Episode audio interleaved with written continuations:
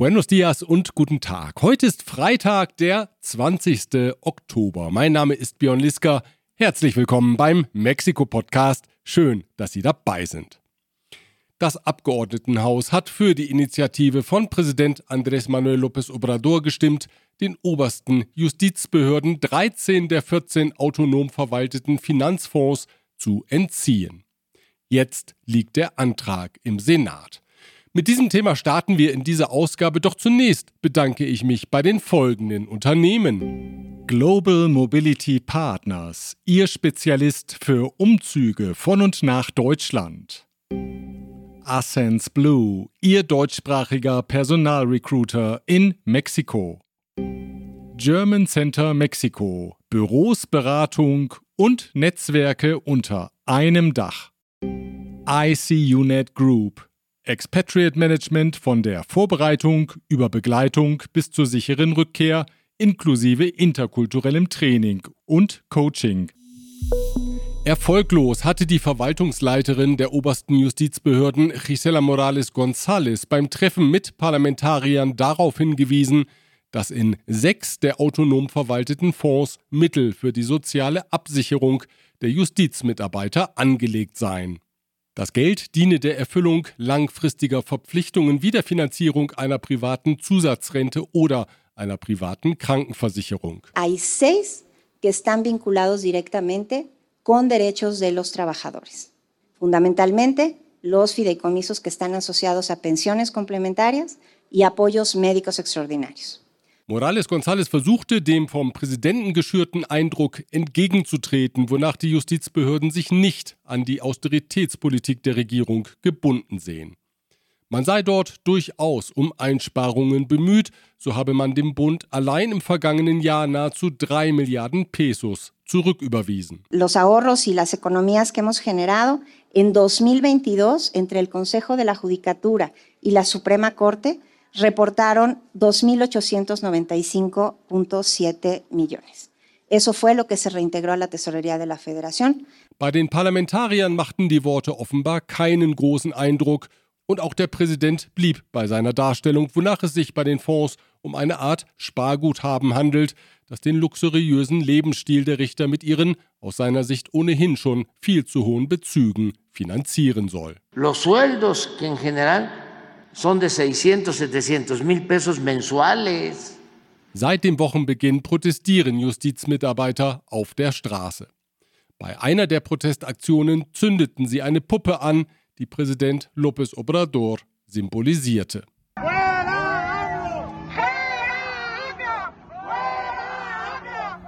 Das erinnerte an das Anzünden einer Puppe auf dem Zocalo, die die oberste Richterin Norma Pina dargestellt hatte, Getan hatten das Morena-Anhänger vor einigen Monaten. Auf beiden Seiten wird, das mag dieses Bild belegen, mit harten Bandagen gekämpft und mit viel Meinungsmache, aber wenig klarer Information. Die Journalistin Biri Rios hat in El País versucht, das Knäuel etwas zu entwirren.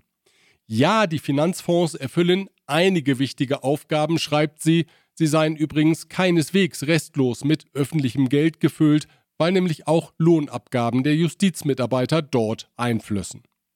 Alles in allem aber seien die Fonds intransparent und sicher keine Voraussetzung für das Funktionieren der Justizverwaltung. Die gebe zudem der Darstellung des Präsidenten immer wieder Nahrung, weil sie Geld verschwenderisch ausgebe. Mal 24 Millionen Pesos für die Feier zum Muttertag in der Verwaltung, mal 26 Millionen Pesos für die Feier des Vatertags. Grund hätten also beide Seiten, aufeinander zuzugehen, die Spannungen auszuräumen und eine für das Land gute Einigung zu finden. Aber gütliche Einigungen sind bekanntlich nicht eben angesagt, Konflikt und Disput sind die aktuellen Losungen. Und so sind Richter und Justizmitarbeiter erstmal in einen sechstägigen landesweiten Ausstand getreten, und so hat der Präsident darauf mit einer Art deutschen Beamtenwitz reagiert, wenn die Richter streikten, ändere sich ja praktisch nichts, sagte er. Van a, este, hacer huelga de brazos caídos, pues si siempre están. Ganz anders, nämlich harmonisch, verlief dagegen das Treffen der Morena-Kandidatin Claudia Scheinbaum mit Mitgliedern binationaler Industrie- und Handelskammern am Montag in Mexiko-Stadt. Die Politikerin schaltete vom Wahlkampfmodus in einen versöhnlichen Ton um und das kam gut an. Um eine kurze Einschätzung habe ich Margit Brugger gebeten. Sie ist Mitglied im Vorstand der AHK Mexiko und war bei dem Treffen dabei. Das Treffen mit Claudia Scheinbaum war äußerst interessant. Es wurden Themen wie Bildung, der Energiesektor sowie Infrastruktur behandelt. Sie zeigte eine Präsentation mit den erreichten Zielen ihrer Partei und war offen für alle Fragen der Kammermitglieder. Ähnlich sieht das ihr Kollege im Kammervorstand Rupert Hüttler. Er zieht folgendes Resümee. Aus meiner Sicht war es ein, ein, interessanter Vortrag. Als positiv, glaube ich, ist herauszustreichen, dass viele Themen angesprochen wurden, die für die Unternehmen, die durch die Kammern vertreten waren, wichtig sind. Herausstreichen darf ich vielleicht eine Bestätigung der Kandidatin, dass im Fall eines Wahlsieges die makroökonomische Politik der Stabilität mit einer unabhängigen Zentralbank fortsetzen will, was glaube ich sehr positiv ist. Natürlich bleibt äh, wie immer abzuwarten, welchen Wert derartige Aussagen im Fall eines Wahlsieges der Kandidatin dann tatsächlich haben. Da haben wir ja schon einige Sachen erlebt. So geht es also auch. Harmonisch und offen für Fragen. Bleibt zu hoffen, dass dieser politische Stil wieder stärker in Mode kommt und der andere Politikstil allmählich ausklingt. Der andere, wie beschreibe ich den nochmal am besten? La confrontación de los enfrentamientos. Ja, genau, das meine ich. Besten Dank. Zu einem Migrationsgipfel empfängt Präsident López Obrador an diesem Wochenende Regierungschefs der Region in Palenque in Chiapas. Angesichts immer neuer Rekordzahlen von Migranten will er mit ihnen über Initiativen sprechen, die die Migration senken können. Dabei sein werden unter anderem Miguel Díaz-Canel aus Kuba, Gustavo Petro aus Kolumbien, Nicolás Maduro aus Venezuela, Xiomara Castro aus Honduras, Alejandro Giammattei aus Guatemala, Guillermo Lasso aus Ecuador und Ariel Henry aus Haiti. Es geht nicht darum, die Grenzen militärisch zu schützen, es geht darum, das Problem an der Wurzel zu lösen, sagte López Obrador vor dem Treffen. Freunde, Freunde in der Not. Einen guten Freund, nein, eine gute Freundin brauchte Staatssekretär Alejandro Encinas, um irgendwie rauszukommen aus seiner misslichen Lage im Innenministerium, wo er vor allem für die Menschenrechtslage zuständig war und sich isoliert sah weil er im Zusammenhang mit dem Verschwinden der 43 Lehramtsstudenten aus Ayotzinapa wiederholt das Militär kritisiert hatte, war auch Präsident López Obrador von ihm abgerückt, denn der duldet bekanntlich keine Kritik am Militär. Der 69-jährige Encinas schließt sich nun der Kampagne der Präsidentschaftsbewerberin Claudia Scheinbaum an. Zu seinem Nachfolger ernannt wurde Felix Arturo Medina Padilla. Der studierte Jurist war zuletzt im Bundesfinanzministerium tätig. Er gilt als Vertrauter von Sicherheitsministerin Rosa Isela Rodriguez. Freundschaftliche Bande also aller Orten. Freunde, Freunde. Und noch einen Personalwechsel gab es, weil Energieministerin Rocío Nale für das Amt der Gouverneurin von Veracruz kandidieren möchte, musste sie zurücktreten. Ihr Nachfolger ist Miguel Ángel Maciel Torres. Er war bisher Staatssekretär in dem Ministerium, zuvor war er mehr als drei Jahrzehnte lang für den Erdölkonzern Pemex tätig gewesen. Seine wichtigste Aufgabe dürfte es sein, die neue Raffinerie Dos Bocas in Tabasco ohne weitere Verzögerungen in Betrieb zu nehmen. Verstorben ist am gestrigen Donnerstag der ehemalige Chef der Pemex-Gewerkschaft Carlos Romero de Champs. Er wurde 79 Jahre alt. Romero de Champs gehörte zur alten Garde der Gewerkschaftsführer, die einen luxuriösen Lebensstil pflegte und die Gewerkschaften mit harter Hand leitete. Romero de Champs stand der Pemex-Gewerkschaft 26 Jahre lang vor. 2019 trat er zurück, nachdem die Bundesstaatsanwaltschaft Ermittlungen wegen unrechtmäßiger Bereicherung gegen ihn aufgenommen hatte. Bevor es weitergeht, erlauben Sie mir einen Hinweis auf die folgenden Unternehmen. Protection Dynamica, Ihr deutschsprachiger Versicherungsmakler mit internationaler Erfahrung, seit 67 Jahren vertrauensvoll an der Seite von Privat- und Firmenkunden. Rödel und Partner, ihre maßgeschneiderte Wirtschaftskanzlei. Von wo besser Isiera, ihre Anwaltskanzlei mit einem spezialisierten German Desk. Der Unternehmerverband CCE hat vor dem Inkrafttreten der 40-Stunden-Woche gewarnt. Wenn es zu der Arbeitszeitreduzierung von aktuell 48 auf 40 Stunden kommen sollte, hätte das jährliche Verluste in Höhe von 360 Milliarden Pesos für die Unternehmen zur Folge, sagte der Präsident der Kommission für Arbeit in der CCE, Lorenzo Roel. Derzeit hören die Parlamentarier Vertreter von Organisationen beim sogenannten Parlamento Abierto an, anschließend stimmen sie dann über die Initiative ab. In der vergangenen Ausgabe hatte ich über Verzögerungen beim Bau des geplanten Tesla-Werks in Monterrey berichtet. Dazu hat sich in dieser Woche auch Tesla-Chef Elon Musk selbst geäußert. In einer Videoschalte mit Investoren und Analysten sagte er, dass er mit Sorge auf die weltweit steigenden Kreditzinsen blicke, der Autokauf werde in der Folge für viele Verbraucher teurer. Deswegen gelte es jetzt erst einmal, die Marktentwicklung abzuwarten und die Produktion in den bestehenden Fertigungslinien zu optimieren.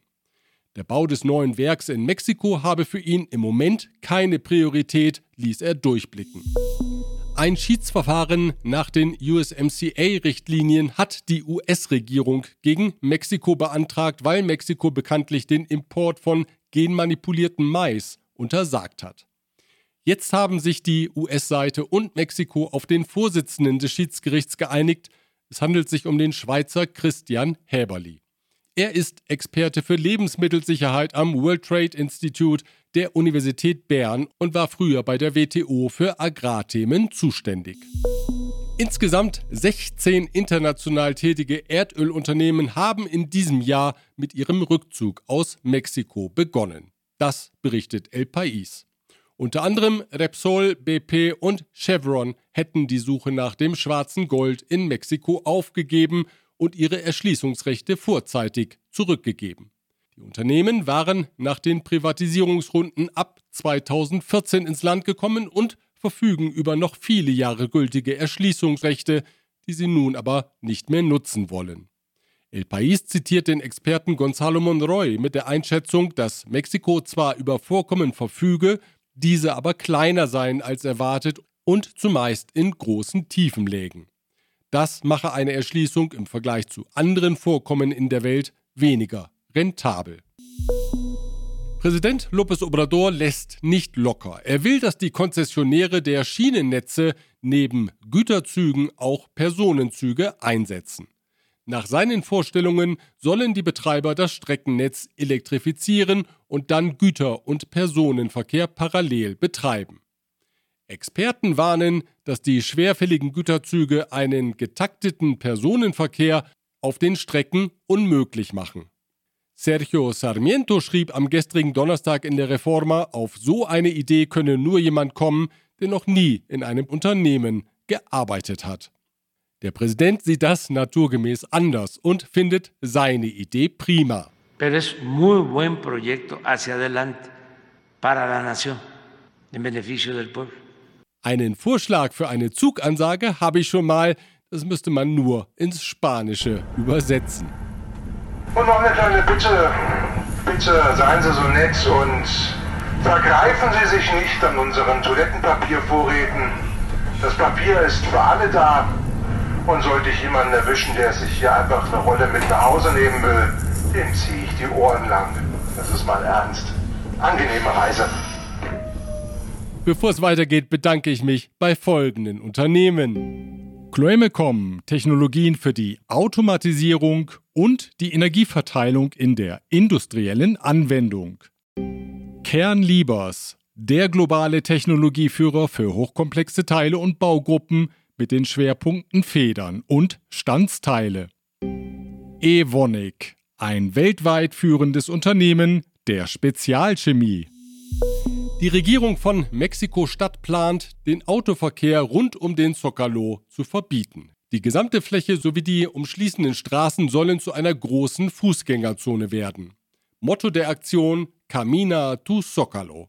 Dafür hat die Stadtregierung eine eigene Webseite ins Netz gestellt auf der jeder, der mag, seinen Kommentar und Vorschläge posten kann. Wenn Sie Interesse haben, wir verlinken dorthin von mexikopodcast.info aus. Der Eiskunstläufer Donovan Carrillo ist nicht nur ein Meister seines Faches, er ist auch ein Meister der Improvisation. Das hat er einmal mehr unter Beweis gestellt, und zwar im schottischen Dundee, wo er bei der Tayside Trophy antrat. Dort traf zwar er selbst pünktlich zum Wettkampf ein, nicht aber sein Gepäck und somit auch seine Schlittschuhe nicht. Die dürfen, Sie wissen schon, die scharfen Kufen, nicht ins Handgepäck. Und so ist es denn auch nicht das erste Mal, dass Carrillo mit fremden Schuhen in den Wettkampf gehen musste. Im vergangenen Jahr war ihm das in Frankreich passiert, nun in Schottland und dort lief er auch in fremden Schuhen auf den zweiten Platz. Muchas felicidades. Thank you, Donovan. Und da wir beim Sport sind, richtig zur Sache ging es am Dienstag zwischen den Fußballern aus Mexiko und Deutschland beim Freundschaftsspiel in Philadelphia, das mit einem gerechten 2 zu 2 endete. Beide Teams zeigten Einsatz und Emotionen. Das sagt nicht nur ich, das sagt auch der neue Bundestrainer Julian Nagelsmann. Wir haben ein sehr aggressiver Gegner, war insgesamt ein sehr hektisches Spiel von beiden Seiten. Äh, viel Emotionen drin, sodass wenig Ruhe im Spiel war. Am Ende, glaube ich, geht es in Ordnung, das, das Unentschieden. So, jetzt habe ich noch ein paar Veranstaltungstipps für Sie. Einen europäischen Stammtisch organisieren am nächsten Donnerstag wieder die Handelskammern aus Deutschland, Spanien, Frankreich, den Niederlanden, Irland und der Schweiz in Querétaro. Sicher eine gute Gelegenheit, Networking nicht nur bilateral zu machen, sondern sozusagen mal ganz multilateral. Weitere Informationen, die Preise und den Link zur Anmeldeplattform finden Sie auf der Seite der AHK Mexiko oder Camexa. Wir verlinken dorthin von mexikopodcast.info aus. Der Leiter des Camexa-Büros im Bajio, Thomas Meller, freut sich auf Sie. Am 27. Oktober, dem nächsten Freitag also, lädt die Deutsch-Mexikanische Gesellschaft in Köln zu einer Veranstaltung mit dem Titel Mexiko in Zeiten von Nearshoring. Dabei sein wird Mexikos Botschafter in Deutschland Francisco Quiroga, moderiert wird die Runde von der Journalistin Dr. Hildegard Stausberg. Auf zwei Panels tauschen sich Experten aus, das wird sicher spannend. Informationen und den Anmeldelink finden Sie ebenfalls auf der Seite der AHK Mexiko. Wir verlinken dorthin. Und für Kurzentschlossene nochmals der Hinweis, dass am heutigen Freitag das dreitägige Oktoberfest auf dem Campo Marte in Mexiko-Stadt beginnt. Alles weitere dazu finden Sie unter dasoktoberfest.mx. Dicen que traigo la suerte a todo el que está a mi lado. Y esa es mi mala fortuna. Wer auf dem Fernsehsessel bleiben möchte, für den habe ich auch noch einen Tipp. Mit Lucero in der Hauptrolle will uns die TV-Serie El Gallo de Oro in die magische Welt des Juan Rulfo entführen. Die Serie über die Sängerin Bernarda, die als La Caponera von Volksfest zu Volksfest zieht und dort den mittellosen Dionisio Pinzon kennenlernt, dem ein Hahn zum Schicksal wird, beruht auf dem gleichnamigen Buch das Rulfo in den 1950er Jahren schrieb. Los geht es am heutigen Freitag auf der Bezahlplattform des Unternehmens Televisa VIX. De cambiarme, no lo vas a lograr. So, ich denke, da war für jeden etwas dabei. Kommen Sie gut ins Wochenende. Wir hören uns wieder am nächsten Freitag, wenn Sie mögen. Bis dahin.